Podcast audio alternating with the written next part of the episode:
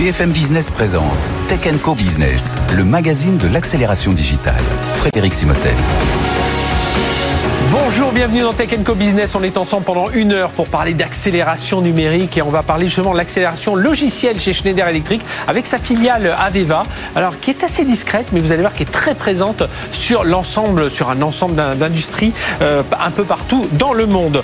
On parlera aussi machine learning avec euh, notre partenaire Alter et il aura avec lui euh, Brandt, vous savez les, cuisines équipées, connectées. On va découvrir tout ça ensemble. Et puis on parlera avec Inetom, le nouveau patron Jacques Pomereau le PDG d'Inetom, justement la nouvelle stratégie de cette euh, grande ESN française. Deuxième partie d'émission, et si nous parlions du Data Act? Euh, Là, il y a beaucoup de choses à raconter. Quels sont les risques, quels sont les atouts? Le Data Act, ce sera la deuxième partie d'émission. Voilà, on est ensemble pendant une heure sur BFM Business. Et puis, si vous avez manqué le début, eh bien, c'est en replay, c'est en podcast sur bfmbusiness.fr. BFM Business, Tech Co Business, l'invité. Est-ce qu'on peut parler d'industrie design by software? C'est peut-être ce qu'on essaie de. Enfin, la question qu'on va poser à Sébastien Henry. Bonjour. Bonjour Frédéric. Vous êtes directeur général d'Aveva France et Europe du Sud. Hein. C'est une entreprise qui a une soixantaine d'années, enfin à peu près. Euh, 170 brevets. Vous avez 20 000 clients à travers le monde, 5 000 partenaires, 100 000 sites euh, équipés à travers le monde, 6 500 personnes. Vous êtes présent dans 30 pays, chiffre d'affaires 1 milliard 3, valorisation entre 11 et 12 milliards d'euros. Et puis on, vous connaît pas très bien, mais par contre on connaît bien votre maison mère, c'est Schneider, Schneider Electric, qui avait racheté une première partie il y a, il y a quelques années en, en 2017 et qui était en travaux 60% de capital et puis a racheté l'autre partie. Et moi, je me souviens avoir parlé de vous ici même parce qu'il y avait eu un rachat euh, entre-temps du Osisoft. Tout à fait. Qui avait été racheté euh, entre 4 et 5 milliards euh, d'euros. Absolument, racheté en 2020. Un, achat d'importance. Alors, vous êtes spécialisé dans tout ce qui est conception assistée par, par ordinateur. alors, expliquez-nous un peu, donc, trois ans après, oui, un peu plus euh, euh, après le, le, le, le rachat d'Osisoft. voilà, comment euh, vous êtes le, cloud et Est-ce qu'on peut vous qualifier de la, la, division cloud et IA de, de Schneider Electric?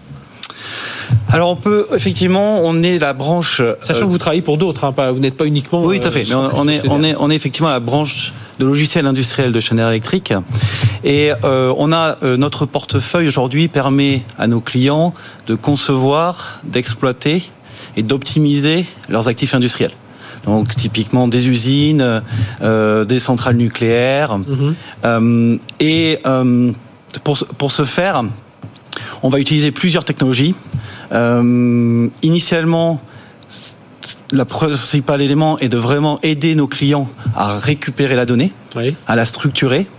C'est-à-dire, si on, prend l'exemple du nucléaire, j'installe Aveva, je vais avoir quoi là sur, sur ma console dans le, dans le, cas de, dans le cas du nucléaire, c'est vraiment, on travaille avec EDF euh, e et d'autres acteurs sur la conception de l'usine. D'accord. Donc, ça va être un ensemble d'ingénieurs qui vont travailler et qui vont concevoir les centrales nucléaires Donc le jumeau sur la partie mécanique et qui vont créer un jumeau numérique effectivement de la centrale qui ensuite va être utilisé pour la construction et plus tard pour l'opération mhm. euh, et l'optimisation de la centrale. Et donc, comme ça fait beaucoup de data, aujourd'hui, on voit, ben, on voit quand même ce move to cloud de, l'industrie de plus en plus. Et donc là, enfin, vous sentez, c'est un mouvement vraiment qui, ça y est, c'est enclenché. Euh, c'est assez mature aujourd'hui. On voit oui, tout à euh, fait. dans, l'industrie, ça y est. Si, on, se reporte il y a 3-4 ans, ça n'était pas encore le cas. Là, vraiment, il y a cette bascule qui est faite vers le cloud dans le monde de Oui, tout à fait. En fait, le monde, le monde de l'industrie a toujours été un petit peu frileux sur ce sujet-là, mhm. du fait, un, de la criticité des infrastructures et deuxièmement des besoins en temps réel sur certaines applications.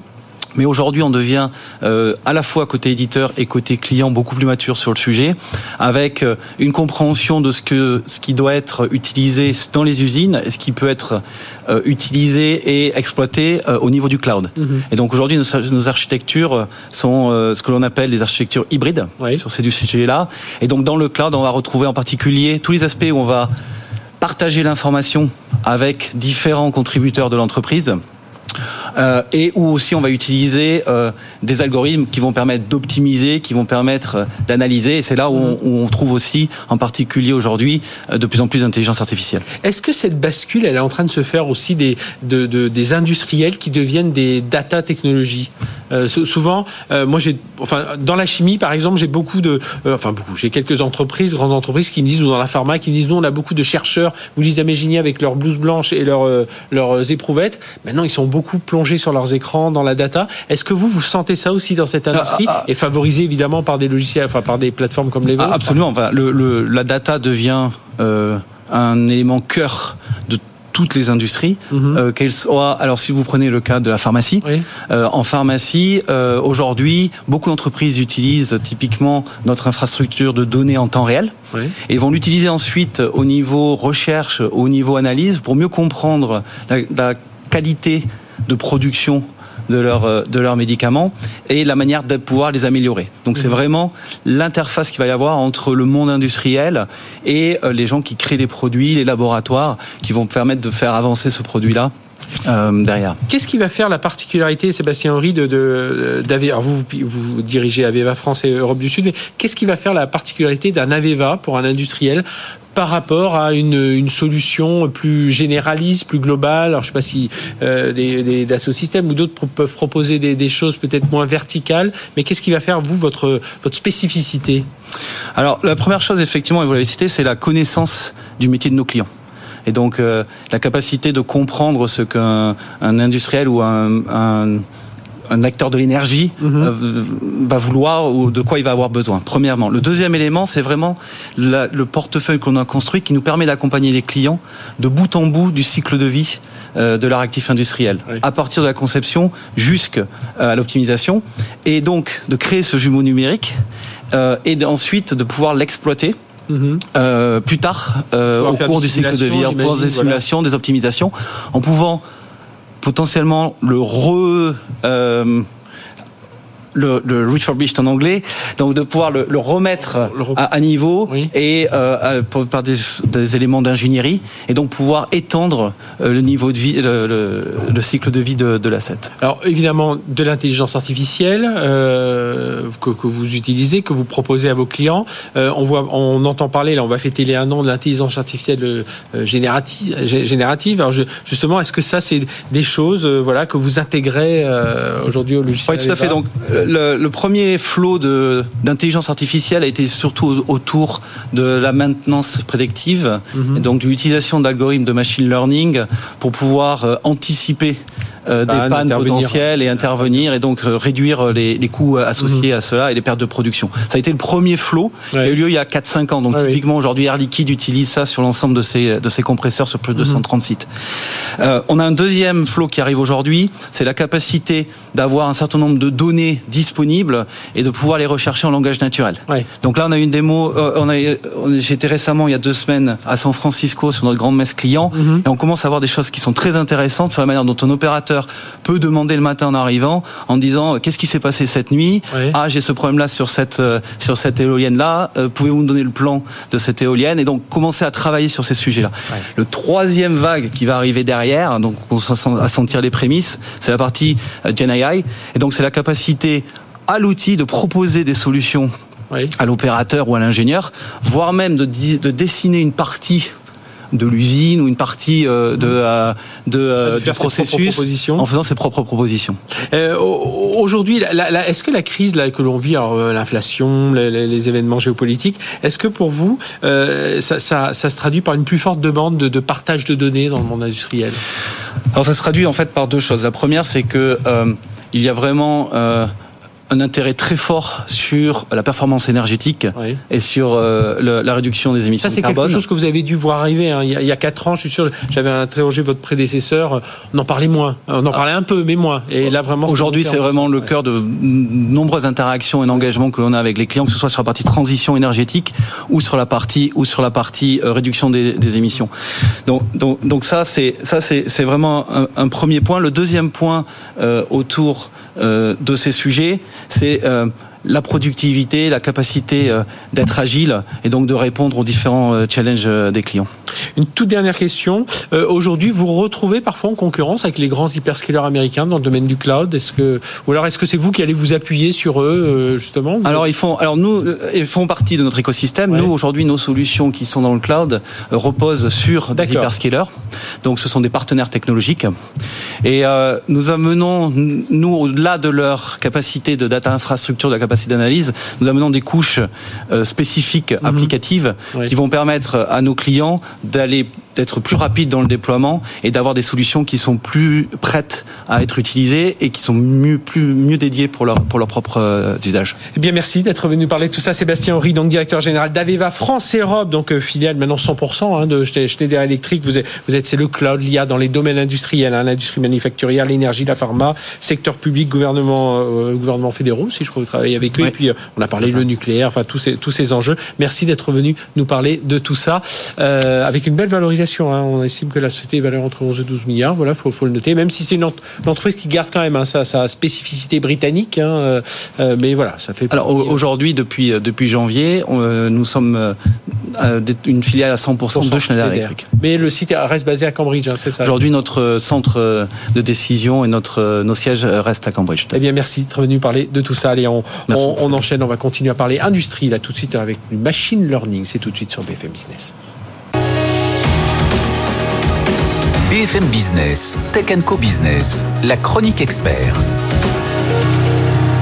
Voilà, on va continuer à parler industrie et machine learning avec nos deux invités. François Veller, président directeur général d'Alter France. Bonjour. Bonjour. François, merci d'être avec nous. Et Christophe Gillet, directeur de la business unit produits cuisson groupe Brandt. Bonjour. Bonjour. Christophe, alors Brandt, c'est le, groupe, c'est la, marque Brandt de Dietrich, euh, Vedette et Sauter. Donc on est dans les produits de cuisson. Et puis Brandt, bon, je pense que ça parle à tout le monde. C'est une marque qui a une, qui a une soixantaine d'années. Vous êtes un, chiffre d'affaires de 250 millions d'euros, 900, euh, 900 personnes et puis deux sites de production en France. Oui, Orléans et Vendôme. Voilà. Alors, lorsque je, si je vous pose une question, voilà, vraiment assez ouverte, le machine learning, euh, utilisé au niveau des produits consommateurs Ça consiste en quoi quand on parle de, produits de cuisson, Christophe? Alors, on a fait de gros efforts ces dix dernières années pour euh, développer l'innovation par l'usage.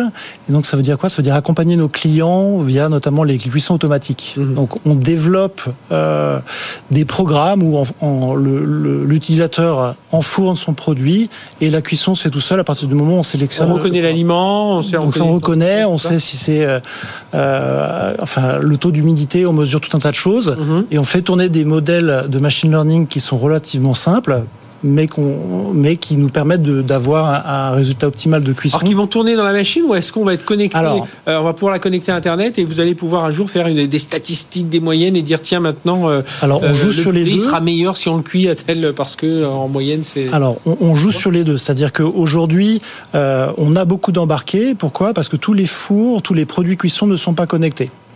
Euh, donc on veut garantir le résultat, la performance de cuisson à l'ensemble de nos clients. Euh, ceci dit, on revient mettre également des surcouches de connectivité où on peut développer des services et justement toute l'acquisition de, données dont, vous parlez, on, peut maîtriser ces sujets-là. Pour permettre voilà, aux consommateurs justement d'être euh, de, mieux manger, en tout cas de, manger à la bonne, à la bonne cuisson. ça veut dire quoi quand on est alter, François Veller, et qu'on vient bah, voilà, travailler avec Brandt sur, sur bah, tout ce qui est ces procédés euh, machine learning, on récupère ces data Expliquez-nous. Alors déjà, il faut se dire que l'électroménager, c'est des produits du quotidien, mais qui sont aussi complexes que des produits de très haute technologie. On a des problèmes de structure, on a des problèmes de fluide, on a des problèmes de thermique, on a des problèmes d'électromagnétique dans un produit qui coûte pas cher et qui est à la maison. Donc ça veut dire que pour les équipes de développement, le challenge il est énorme mhm. euh, pour quelque chose qui doit être effectivement développé très rapidement à moindre coût. Et puis maintenant, on vous demande qu'il soit recyclé, qu'il soit Exactement. dans des matériaux et, euh, RSE, etc. On parlait de machine learning, mais en capteur, il y en a pas autant que dans une voiture, mhm. ni autant de capacité de calcul. Donc c'est le challenge pour moi, il est d'autant plus euh, remarquable. Donc le, travail, c'est d'aider euh, Brandt à développer les, jumeaux numériques, un modèle de simulation numérique pour résoudre tout ça. Donc ça veut dire venir alléger, venir trouver la performance optimale du, produit. Donc ça, c'est vraiment dans la phase de, développement. Et le machine learning, il va intervenir à, à deux aspects.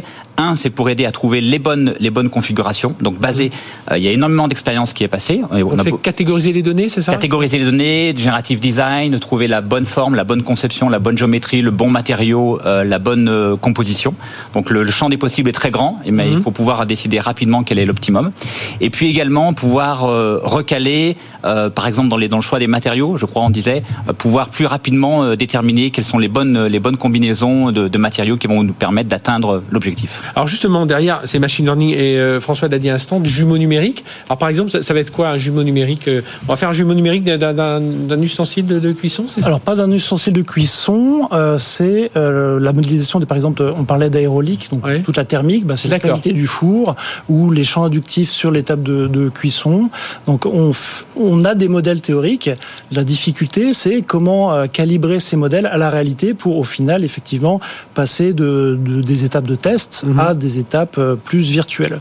Et donc le machine learning notamment, on vient s'en servir pour euh, prendre de tous les tests qu'on a fait ces, ces, décennies et venir calibrer ces modèles et euh, garantir la validité de ces jumeaux numériques.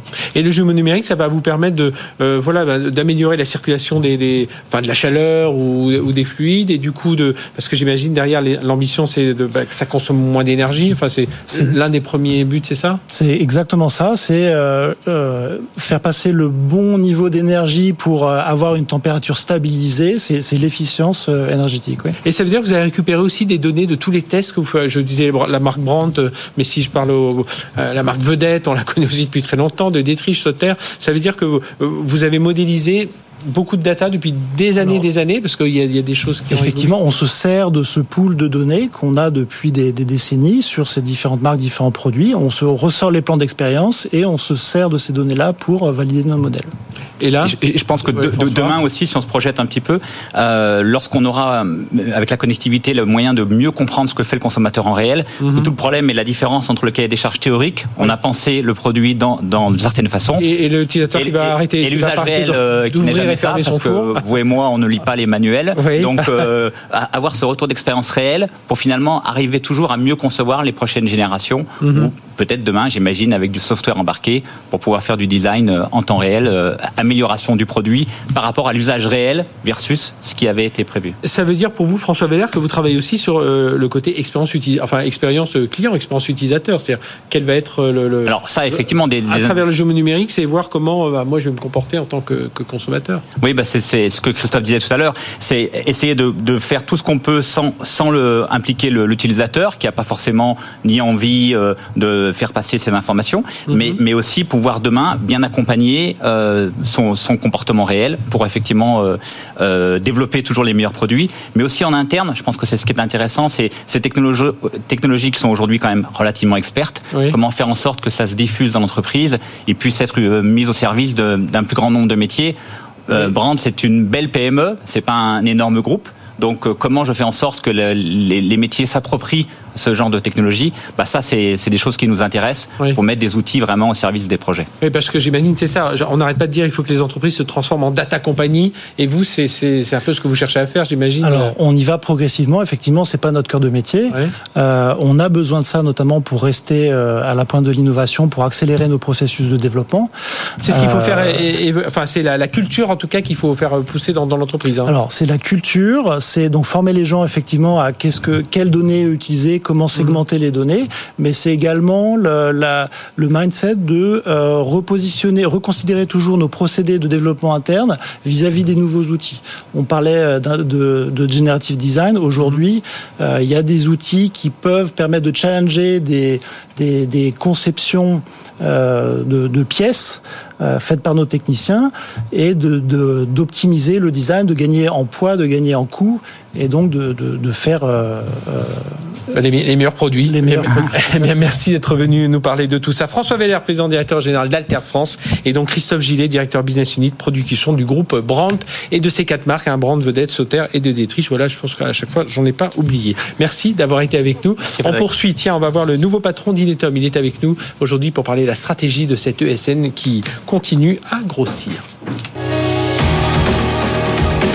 BFM Business, Tech Co Business, l'invité. Jacques Pombreau, bonjour. Bonjour. Vous êtes le PDG d'Inetom. Alors Inetom, alors on va pas revenir en l'ancien nom, on va quand même le dire, c'est l'ex GFI informatique. Voilà pour ceux qui qui ont suivi toute l'histoire. Ça fait quand même 2-3 ans que la société a, a, changé de nom et elle a changé de, de, de, PDG puisque vous avez remplacé Vincent Roix il y a, il y a déjà quelques mois. ma première question, donc vous arrivez, alors vous étiez chez Veritas, Bureau Veritas avant, donc vous connaissez évidemment bien ce secteur. Euh, Aujourd'hui, vous sentez comment le marché? Parce qu'on entend beaucoup de, de DSI, mais même de SN qui sont assez prudentes euh, par rapport à l'inflation, par rapport au contexte géopolitique. Euh, euh, voilà, comment vous voilà vous ressentez tout ça? Même si vous êtes présent sur un ensemble de secteurs très différents. Absolument. Comme, comme vous l'avez bien dit, Inetom c'est une, une, entreprise qui fait 28 000 collaborateurs dans 28 pays. Donc nous avons des antennes dans beaucoup de secteurs, beaucoup de géographies.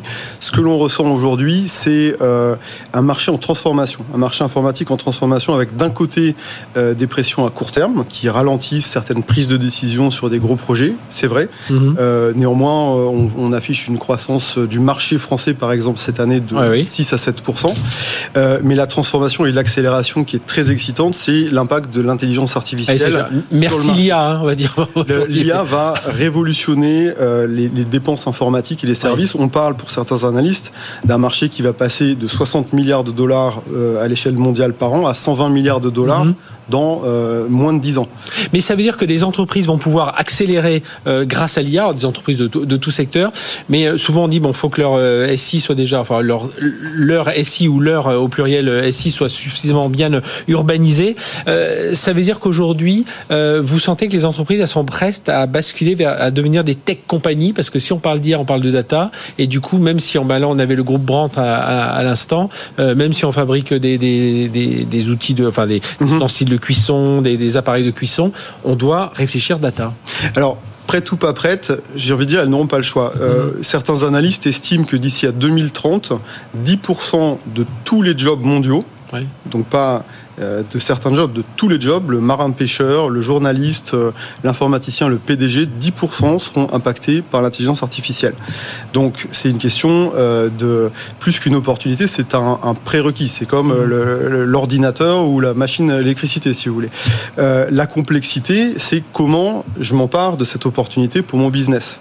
on sait à l'échelle mondiale qu'il y aura entre 1,5 et 3% de productivité gagnée dans le monde. Euh, pour s'emparer de cette opportunité, il y a des problématiques de data, en effet, euh, euh, propreté des data, organisation des données, des problématiques de modernisation des systèmes anciens qui ne sont mhm. pas forcément compatibles, et ensuite, évidemment, des problématiques humaines de formation et d'adoption. Ça, c'est vrai que c'est ce que disait souvent votre prédécesseur, le côté legacy hein, est important encore dans, dans les entreprises. Est-ce que là aussi, on assiste, dans, je reviendrai sur votre stratégie dans un instant, mais on, on entend parler le, des transformation officer, là, des, euh, mhm. c'est ça qu'il faut dans les entreprises. Alors, alors, le DSI doit continuer à faire tourner évidemment la production, euh, le développement, enfin ce qui fait vraiment le, le sel, l'ADN du système d'information. Il doit s'intéresser à ce que font les métiers, mais c'est son rôle aussi de pousser vers cette transformation qui va beaucoup passer par l'IA. Euh, absolument. Le, le, euh, une transformation aussi profonde, à nouveau, on parle de 10% de chaque métier d'une entreprise. Euh, c'est une affaire business, c'est une affaire d'informatique, mais c'est aussi une affaire juridique c'est une affaire d'achat parce que ça peut coûter très cher l'intelligence mhm. artificielle et c'est surtout une affaire ressources humaines. Euh, donc c'est vraiment, on parle de transformation fondamentale d'entreprise euh, qui commence en effet par les systèmes informatiques et les données. Et du coup, c'est là où on comprend un peu mieux euh, les, nouveaux axes que vous avez définis hein, dans la stratégie d'Inetom. Donc le consulting, la partie solution où vous avez tous les SAP, ServiceNow, enfin vraiment la partie application, la partie vraiment tech, cyber. Là, on est dans, le cœur, hein, l'infrastructure. Et puis une partie logicielle parce que bah oui pour faire pour euh, avoir un peu mettre un peu de, de liant dans tout ça il faut du logiciel. Exactement. Le, la, la, stratégie que euh, que j'ai euh, annoncée une stratégie assez simple qui mhm. est de dire nous sommes fondamentalement européens avec un ADN européen et très fiers de ça. Nous aspirons à être leader européen en partant déjà d'une position de septième en France cinquième mhm. en Espagne deuxième en Belgique. Pour ça il faut de la simplicité dans nos offres pouvoir apporter de l'impact grâce à la technologie à nos clients de façon rapide et facile, et d'où les quatre lignes de business que vous mentionnez. en fait, chacune des quatre sera impactée à sa manière par l'intelligence artificielle. mais ce que l'on veut, c'est être lisible pour, pour nos clients dans, dans les pays où nous sommes présents.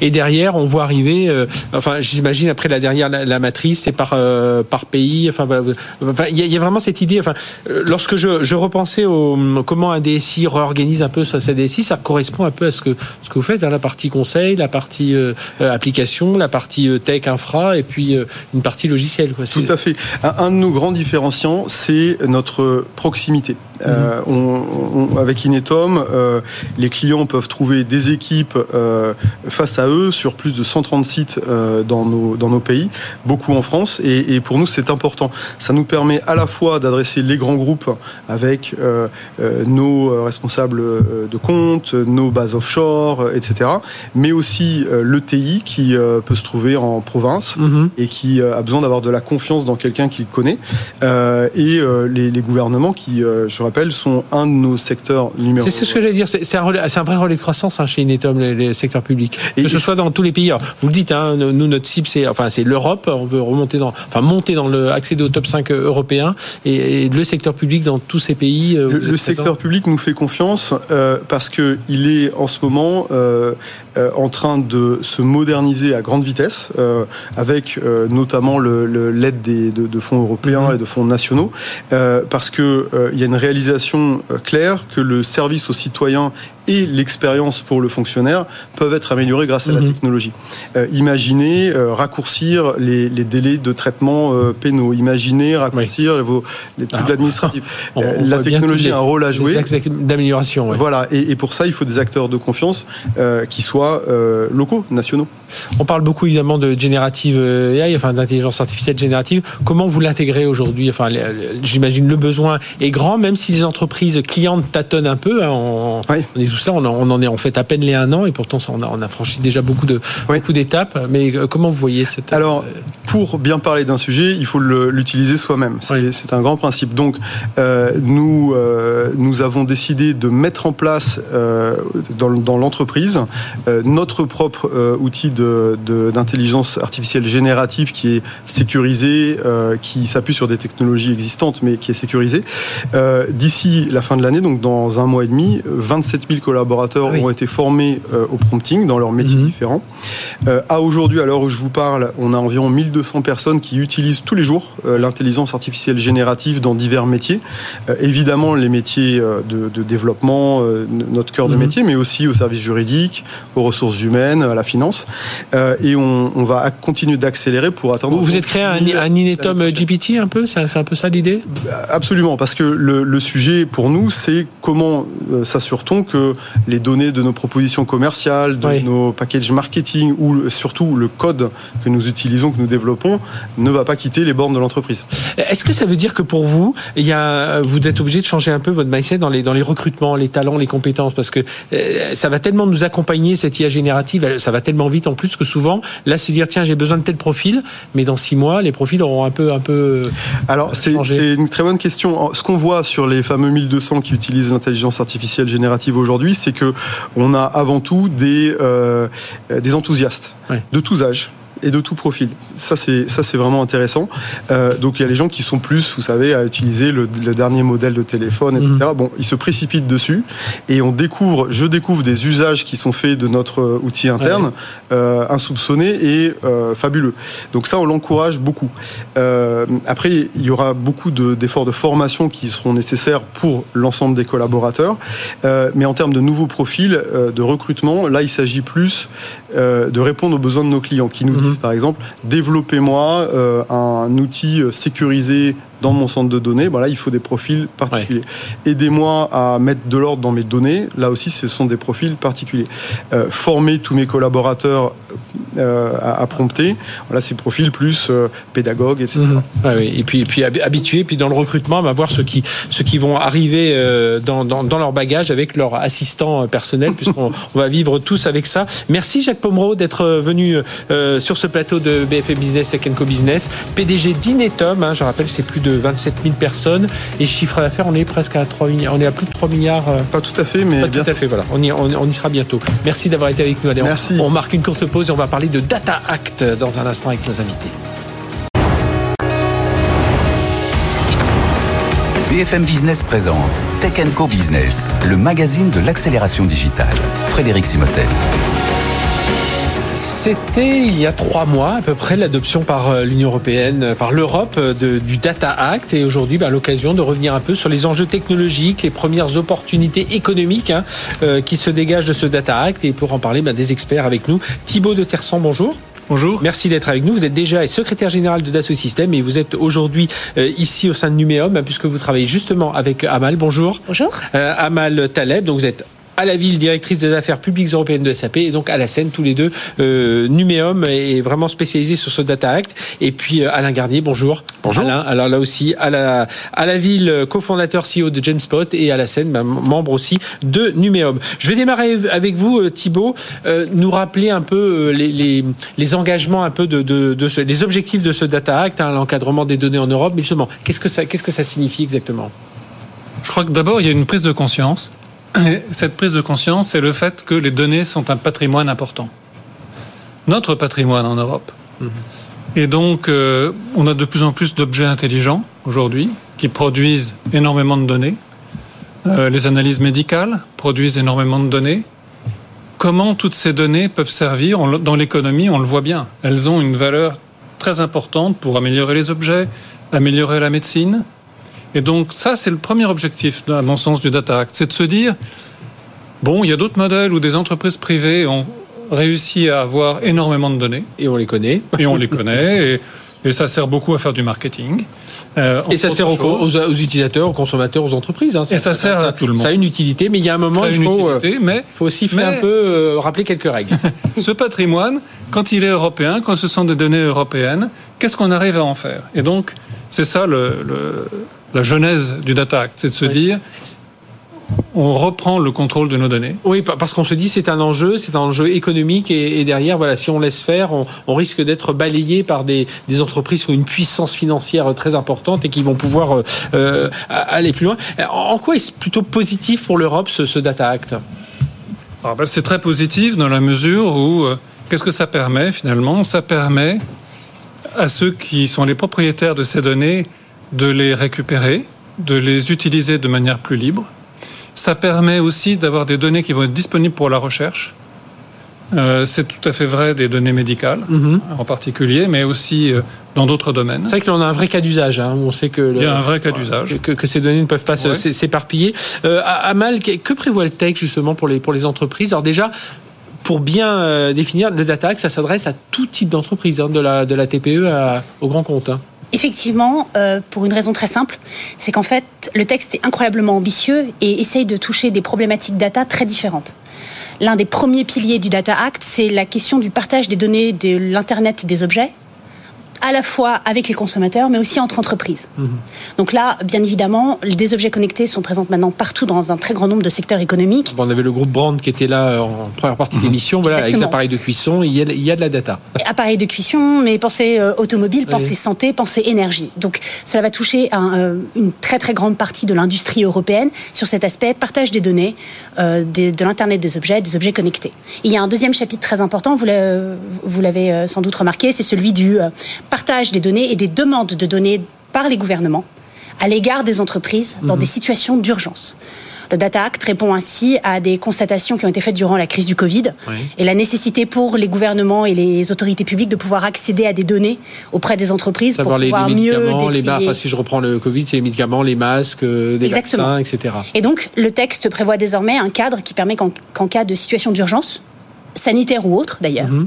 euh, des gouvernements, euh, des autorités publiques puissent demander des données aux entreprises pour mieux répondre à ces Mais tout ça, il n'y avait pas des standards déjà européens autour de, de, ces datas là on, paraît un peu euh, où elles existaient, mais c'était siloté, c'était pas. Et là, le Data Act permet d'unifier un peu tout ça. Alors, le Data Act ne, permet pas forcément d'unifier les modalités d'accès de ces données, mais elle permet vraiment de répondre à des, à des cas pratiques et à mhm. des cas d'usage. D'abord, comme je vous l'ai dit, les données, les objets connectés dans l'industrie et avec les consommateurs. Ensuite, le besoin pour les gouvernements et les autorités publiques d'accéder à des données euh, qui sont personnelles ou non pour répondre à des urgences. Euh, un autre pilier important, c'est celui euh, de la gestion et de la mise en place d'un cadre pour la fin des contrats cloud et la, mmh. et la transition d'un client cloud vers soit un autre client cloud, soit vers euh, une intégration de ces données directement dans, sur ses propres serveurs. Euh, enfin, un dernier chapitre important relève des euh, conditions par lesquelles des entreprises peuvent communiquer des données non personnelles mhm. envers des États non européens qui pourraient avoir des lois qui ne respectent pas les standards de protection des données en Europe. donc... comme vous le voyez, le texte est très large, très ambitieux et essaye de toucher et de répondre à des problématiques sur chacun, chacun de ces sujets. Alain, première euh, réaction justement par, rapport à ces. Euh, il était temps d'avoir un texte comme celui-ci? Bah, en fait, c'est, il était temps. En fait, c'est une trilogie euh, qui s'est ouverte depuis le RGPD. En fait, mmh. hein, c'est le préquel de tout ça. Et en fait, ensuite, on a eu DSA, DMA, Data Act, qui en fait englobe l'idée tout simplement qu'il faut traiter la question effectivement de le fameux l'or noir du 21e siècle, qui est la donnée. D'ailleurs, c'est intéressant de voir que c'est par le Data Act qu'on finit, qui effectivement peut-être qui met un chapeau sur tout ça de manière à. On parle de l'IA Act après, mais enfin, ce sera. il y aura sans doute d'autres. Bah, le numérique évolue, donc c'est normal qu'il y ait aussi des actes qui apparaissent. Mhm. Mais quelque part, c'est simplement l'Europe qui arrive maintenant dans le tempo du monde numérique. L'Europe n'est plus en retard sur la question de numérique. Mhm. Elle est même plutôt même en avance. La preuve, sur le l'IA Act, on se dit, ah, est-ce qu'ils le font pas un peu trop tôt? Mais euh, il faut justement plutôt se réjouir euh, d'être dans le temps présent plutôt que dans le temps passé, de pas légiférer sur les questions des années 2000. Oui, hein Parce que si on était en 2020 en train de légiférer simplement l'action du e-commerce, par exemple, tu vois bien qu'il y aurait un problème. Donc, donc là, on est au bon moment, à un moment où d'ailleurs il y a aussi une hypothèse qui est celle de l'ouverture des marchés de la donnée. Hein, Est-ce qu'il y aura de la valeur derrière ça? Je pense que oui. Euh, on le voit d'ailleurs avec l'IA où on a besoin d'énormément de données pour faire des modèles. Et puis, quelque part, ce texte aussi, ce qu'il fait, il rééquilibre deux situations qui étaient déséquilibrées par rapport, en particulier, à nos amis euh, d'outre-Atlantique. Ce qu'elle a très bien dit sur les États. Moi, il faut pas avoir peur de ça. L'État américain avait une capacité mondiale sur les données, l'Europe non. Bah, si on veut être un nain politique, on continue. Si on veut avoir de la puissance, il faut qu'en cas d'urgence, démocratiquement, on soit capable d'agir. Point numéro un. Point numéro deux, c'est les fameux. Euh, Aujourd'hui, par exemple, les, les grands hyperscalers américains font venir énormément de clients sur leur système gratuitement, pas cher. Et par contre, s'il faut sortir les données pour aller ailleurs, alors là, ça coûte mhm. tellement cher qu'à un moment donné, on se dit, ah ben non, je vais pas le faire. Donc ça, typiquement, c'est des pratiques anticoncurrentielles. Alors, elles auraient pu être traitées par d'autres actes anticoncurrentiels de l'Europe. Hein, je parle sous le contrôle de... Mais là, c'était de dire, voilà, là, il y a une situation très claire, un use case très clair. Les données in, elles doivent pas coûter plus cher que les données out. Et ça, ça doit devenir quelque chose de normalisé. ça veut dire, euh, Thibaut Dersan, qu'on arrive aussi au bon moment où les entreprises, justement, comme le disait Alain à l'instant, s'intéressent enfin à, à, leurs données. Avant, bon, elles savaient que c'était important, elles faisaient des statistiques, des études dessus, enfin, elles s'en servaient. Mais euh, voilà, le fait qu'elles n'en soient pas complètement propriétaires, ça les affolait pas plus que ça. Oui, c'est vrai. Il y a une vraie prise de conscience. Et cette prise de conscience, elle est liée en réalité au fait qu'on est passé dans une économie de la donnée. Mmh. Et donc, euh, le côté patrimonial de la donnée euh, est devenu évident à toutes les entreprises. Et donc, puisqu'il y a un patrimoine, comment est-ce qu'on arrive à le récupérer, à l'exploiter euh, Comment est-ce qu'on arrive à avoir les meilleurs moyens finalement d'utilisation de ces données au meilleur coût et, et, comment est-ce qu'on arrive, comme le disait Alain, à faire de l'IA oui. Parce, que, le, but, c'est de donner, pas dire. Le but est de l'IA, mettre tout ça dans du cloud, enfin dans du cloud, euh, on, en reparlera. Euh, ça veut dire que les, entreprises aujourd'hui, euh, Amal, elles, se elles se posent beaucoup de questions parce que les, données c'est très vaste. J'ai mes données clients, mes données commerciales. J'ai des données qui m'appartiennent pas complètement si on parle des mm. données personnelles de mes clients. J'ai mes données à moi. J'ai est-ce que les emails, enfin voilà, ça fait beaucoup de choses. Hein. Comment on s'en sort Alors en fait, les entreprises aujourd'hui se posent deux questions d'abord celle que vous venez de poser. Euh, qu'est-ce que c'est que ces données Comment est-ce que je peux les gérer C'est quoi ma cartographie exactement Et elles se posent désormais, et elles vont devoir se poser avec l'adoption toute récente du Data Act, la question de savoir comment je vais pouvoir appliquer correctement ces règles à l'ensemble de mes données dans mes relations avec mes fournisseurs, avec euh, mes interlocuteurs. Comment est-ce que je vais devoir euh, gérer ces données-là, qui ne sont a priori pas forcément des données personnelles, mhm. mais bien des données non personnelles industrielles. Euh, comment est-ce que je vais gérer également mes données quand je vais mener ma propre politique de construction d'une architecture cloud dans mon entreprise? Comment, en tant qu'acteur, parce que le client est toujours au centre de son processus de portabilité. C'est lui qui décide de quitter un fournisseur cloud pour rejoindre un nouveau fournisseur cloud. Comment est-ce qu'il va, euh, comment est-ce que ces, ces acteurs-là vont maintenant s'engager avec leurs différents prestataires pour le faire de la manière qui leur permette surtout de préserver au mieux leur capacité opérationnelle? Parce que la data, c'est pas simplement un, un, euh, une, une masse passive non utilisée. C'est aussi quelque chose qui permet d'alimenter et d'orienter des actions très simples des entreprises au jour le jour, en mhm. temps réel, et qui sont essentiels pour leur conduite de leurs affaires. Mais ça veut, ça veut dire qu'il va y avoir des, de la, des, règles de conformité à mhm. respecter, euh, Thibaut Tersan, mais est-ce que toutes les, je disais tout à l'heure, ce data ne s'adresse pas uniquement aux grandes entreprises, aux grandes administrations, il s'adresse à tout le monde, mais justement, est-ce qu'il n'y a pas un risque parfois pour certaines plus petites entreprises d'être encore plus perdues, alors pour le coup, euh, euh, avec ces règles de conformité qu'il va falloir suivre, ou alors vous dites, bah ça justement, ça va les responsabiliser un peu alors il y a un aspect responsabilisation, mais il y a un autre aspect, c'est que quand on soulève le capot, euh, euh, il faut se demander qu'est-ce que ça veut dire les données. Et, euh, c'est là où il y a franchement besoin d'une précision plus grande, qui viendra, je pense, de l'Implementation Act, qui va suivre mhm. dans quelques mois le, le, Data Act. Qui, serait quoi en, en deux mots En deux mots, bah, vous savez, le Data Act, il a été voté là, le, 9 novembre. Oui. Et dans un délai de 6 à 9 mois, il y aura ce qu'on appelle un acte d'implémentation. D'accord. C'est la grande technique européenne mhm. qui dira vraiment comment on l'applique. Et là, il y a beaucoup d'enjeux parce que aujourd'hui, dans le Data Act, la définition de la donnée, elle reste relativement vague. Hein. C'est la donnée, ce sont les métadonnées, mais jusqu'où est-ce qu'on va? Si on va trop loin, on révèle de la propriété intellectuelle, hein. mhm. c'est-à-dire comment cette donnée a été constituée. Hein. Et donc, et donc, pour arriver à protéger la propriété intellectuelle, parce que si on ne la protège pas, là, on aura un retard d'innovation en Europe, mhm. parce qu'on va devenir frileux. Euh, euh, et donc, pour éviter ça, il faut des standards. Mhm. Et les standards de, partage de données, de portage de données, sont des standards qui mettent du temps à, être réalisés et sont des standards industriels. C'est-à-dire que c'est industrie par industrie que euh, les clients doivent savoir comment ils veulent que leurs données soient rangées, Mhm. c'est pour ça que je, comment les réutiliser C'est pour ça que je vous reprenais sur la santé tout à l'heure, parce que la santé c'est un, cas d'usage très concret. Quoi. On voit, on voit, on voit que ces données-là, elles, elles peuvent pas servir à d'autres entreprises. Enfin, ou alors faut chercher des liens un peu lointains entre les transports, l'énergie. On se dit voilà, c'est un univers que l'on peut mettre un peu, enfin qu'on peut bien périmétrer euh, euh, autour de ça. Euh, Alain, là, sur ces questions que, que se posent les entreprises? Alors que les entreprises se posent des questions sur leurs données, ben, c'est ce qui a été dit. Plus ça devient important euh, d'un point de vue patrimonial, plus il faudra se poser des questions. Euh, ça, ça me paraît logique et je pense qu'il ne faut pas aller contre le sens de l'histoire. Il ne faut pas imaginer que ça, va comme ça tout d'un coup euh, s'évaporer, devenir simple. Ça devient notre monde. On vit dans le digital. Par contre, sur la question justement du, par exemple, si on prend les éditeurs logiciels, qui sont vraiment tout de suite là par rapport à cette histoire de, de transition dans le cloud, à qui ça profite si on veut faire pleurer en disant oui les petits, oh là là, mais les petits n'attendent que ça. Aujourd'hui, qui bloque aujourd'hui la réversibilité des données? Moi, dans mon domaine collaboratif, c'est les gros, c'est pas les petits. C'est par exemple les deux dominants qui, quand on exporte les données qui ont chez eux, comme par hasard, on n'a pas tout. Ah, donc ça veut dire qu'on peut pas redémarrer avec une alternative de manière simple. Cette loi, a vocation de dire non, non, non, vous devez rentrer, et c'est là on arrive sur l'action des standards, euh, pour aller jusqu'à ce qu'à un moment donné, il y a une lingua franca pour, comme c'est arrivé d'ailleurs, on a imposé ça à Microsoft à l'époque sur le Word, par exemple, et on, a, on est arrivé à ce qu'on ait un format exportable qu'on peut mhm. réimporter dans d'autres systèmes. Miracle, cinq ans plus tard, il y avait des alternatives à Word alors qu'avant il n'y en avait pas. Donc on est vraiment là-dessus et c'est plutôt justement un rééquilibrage, moi je trouve dans le bon sens. Euh, il faudra que les normes soient euh, pour le coup euh, bien faites. Alors c'est là où il faut toujours faire confiance à l'avenir aussi. Mais bon, le pire est pas certain justement. On est plutôt dans une période où, l'Europe, elle veut l'intérêt général. Moi je retiens ça. L'Europe s'intéresse au bien général et ça c'est plutôt une bonne nouvelle dans notre monde numérique.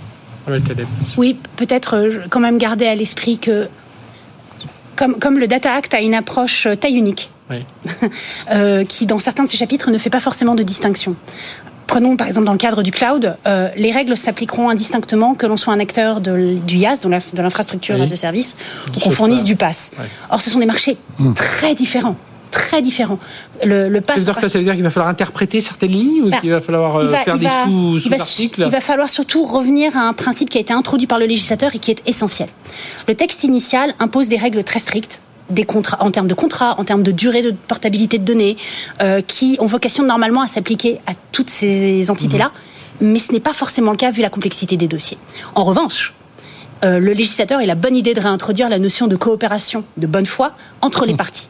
Comment être sûr que lorsqu'un un client, un, un, utilisateur de cloud décide de changer de fournisseur, il puisse le faire de la manière la plus, la plus intelligente possible, en discutant à la fois avec le fournisseur initial, le nouveau fournisseur, les intégrateurs dont il pourrait avoir mmh. besoin pour rendre la chose la plus, euh, la plus lisse possible et, et s'assurer que son, ces opérations continuent sans problème. Alain Et tu, tu poses la question sur le temps long. Moi, je vais vous donner juste un exemple. La portabilité du numéro de téléphone en France, on parle même pas de l'Europe, on a mis combien d'années pour qu'on puisse passer d'un opérateur à un autre sans couture Sachant qu'on parle juste d'un numéro. Mmh avec une carte SIM.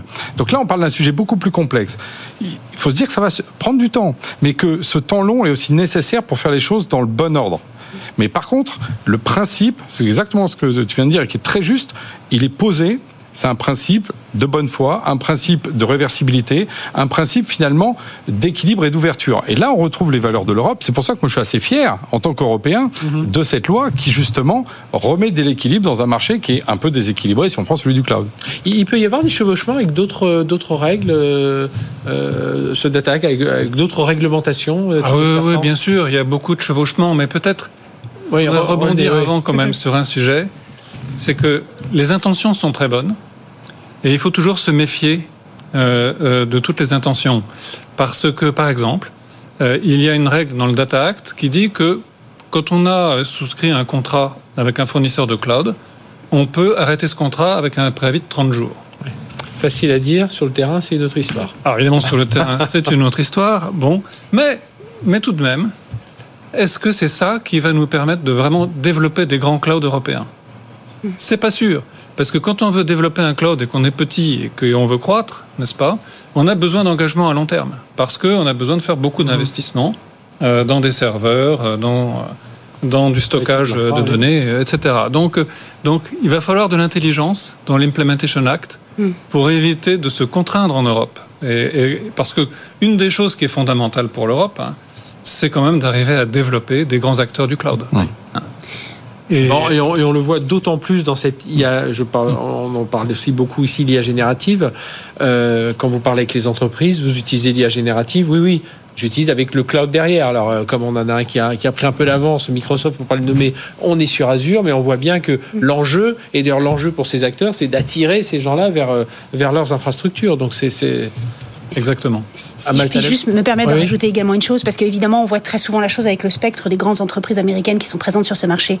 Mais songez que les règles du Data Act s'appliqueront aussi à toute start-up française oui. qui aura envie de vendre ses solutions en Allemagne, en Italie ou en Pologne. Euh, et, et, donc, ça, ça, les protège un peu. Ça peut à la fois les protéger, ouais. mais euh, le, le, les efforts qu'ils devront d'abord mettre en place pour être sûrs de pouvoir le faire en cohérence avec le Data Act peut être parfois un peu, un peu effrayant pour une, une entreprise innovante qui n'en est pas forcément là déjà. Oui. Donc la, la, il faudra sans doute, et Alain a raison sur ce point, il va falloir laisser du temps passer pour voir quel va être l'impact positif, négatif, les blocages ou les avancées que cela va proposer. Le texte est très complexe, le texte est novateur. Euh, le texte est l'un des premiers du genre dans le monde. Mmh. Euh, le législateur a voulu le faire de manière très volontaire et c'est très bien. Maintenant, l'exercice pratique qui va suivre risque de, ça, de, révéler des choses. Ça veut dire que dans les entreprises, on doit, avoir, on, on doit déjà apprendre à hiérarchiser un peu ces datas parce qu'on on va voir lesquelles, les, desquelles on aura vraiment besoin, d'autres qui sont parce qu'elles sont vite périmées, parce mmh. que, euh, enfin, j'imagine c'est ça aussi. Le, le, on parlait de cartographie tout à l'heure. Oui, absolument. C'est un des enjeux. C'est un des enjeux et c'est d'en reconnaître la valeur. Mmh. Et d'ailleurs, bon, on pourrait faire des digressions, mais je pense qu'un jour, dans les bilans des entreprises, la valeur des données sera reconnue. Oui. Alors. Je dirais que on, a vécu le RGPD avec exactement la même phase. Je pense qu'il faut voir ce qui s'est passé pour les données personnelles et donc plutôt très orienté justement client, marketing, etc. Ce qui se passe sur les données internes des entreprises euh, et, donc euh, effectivement là le cœur même euh, le, le, poumon, le cœur en tout cas des boîtes. Mais qu'est-ce qui s'est passé? Au moment où le RGPD est arrivé, on a, on a vu ça comme un tsunami. On s'est dit, mais comment on va faire? Et petit à petit, on a vu, on a dit, OK, euh, il y a ces données-là, non, ça va, c'est pas si grave que ça. D'ailleurs, la CNIL dit, vous inquiétez pas. Et là, par contre, là, faut faire un effort. Ah, il a fallu se mettre en conformité. Et après, il y a eu des récalcitrants, il y a eu quelques d'ailleurs amendes mémorables. Mais en vrai, est-ce que ça a été un écroulement de l'économie de la donnée en Europe mhm. Non. Aujourd'hui, on est même considéré euh, comme étant exemplaire. Et donc, si, euh, ce que tu viens de dire, c'est un texte, le Data Act, qui nous porte dans l'avenir. Moi, je pense qu'on est dans des temps où on passe notre temps à avoir peur de, de l'avenir et de ce qui pourrait nous faire de mal. Ok, c'est bien, mais on pourrait aussi penser à tout ce que justement on est en train de reconstruire de positif. L'équilibrage sur l'action des données, euh, c'est quand même une, belle, une belle histoire qu'on peut raconter aux, Européens que nous sommes. Et c'est ça que l'Europe a, construit. Ça veut dire aussi que dans l'entreprise, il va falloir créer ce poste de, de honneur de données, enfin le propriétaire de données, savoir à, qui elles appartiennent. Enfin, c'est important dans l'entreprise. On parlait de cartographie, de périmètre, mais voilà, d'avoir quelqu'un qui, sait, euh, un sachant quoi, autour de ça. Alors, ça peut être un sachant, ça peut être un savoir partagé. Parce que dans une entreprise donnée, euh, le data oui, oui, c'est pas une personne morale. mais le, le, data dans une entreprise donnée peut s'appliquer de plein de manières différentes. Elle va s'appliquer, par exemple, au service des achats quand il s'agira de changer de fournisseur de cloud, concernant un certain type de données. Mais si cette entreprise-là fait également de l'Internet des objets, on n'est plus du tout sur la même chose puisque là on parle de valorisation de données industrielles. Et donc, euh, euh, à, l'inverse du RGPD qui euh, visait des données personnelles et dont la protection relevait d'une liberté fondamentale, là on va devoir, les entreprises vont devoir se pencher et faire, ok d'accord, ça c'est une donnée industrielle valorisable ou non dans le cadre d'un partage de données. Là par contre, c'est une donnée qui appartient à mes propres systèmes opérationnels ma solution RH, ma solution financière, et il va falloir que je la gère de manière, euh, de manière différente. Et c'est là où on comprend ce que vous dites tous, on, va apprendre en marchant. Et je me permets d'ajouter un point que Thibault a cité tout à l'heure et qui est important, qui est celui du poids de la propriété intellectuelle et du secret des affaires, parce qu'il va falloir en plus être en mesure de distinguer où se trouve ma propriété intellectuelle dans les données dont je dispose. C'est vrai pour les utilisateurs cloud, c'est vrai pour les fournisseurs cloud, c'est vrai pour toutes les entreprises qui proposent aujourd'hui ou qui proposeront demain de l'Internet des objets et des objets connectés. Ben, on attend avec impatience, c'est un Implementation Act justement de, mise en œuvre de tout ça. Merci à tous les trois d'être venus nous donner voilà, les, grands enjeux autour de ce Data Act. Hein, si vous avez manqué le début, en replay, euh, en podcast euh, sur la plateforme Tech Co et puis sur le site bfmbusiness.fr. Merci Thibaut de Tersan et Amal Taleb. Vous intervenez au nom de, de Numéum hein, qui regroupe l'ensemble des éditeurs, enfin des éditeurs qui représentent les éditeurs de logiciels, les cabinets de conseil, les sociétés, euh, les ESN. Et puis euh, Alain Garnier, bonjour, euh, merci, merci. je disais aussi membre de, de Numéum et, cofondateur de trois de nous avoir éclairé tout ça.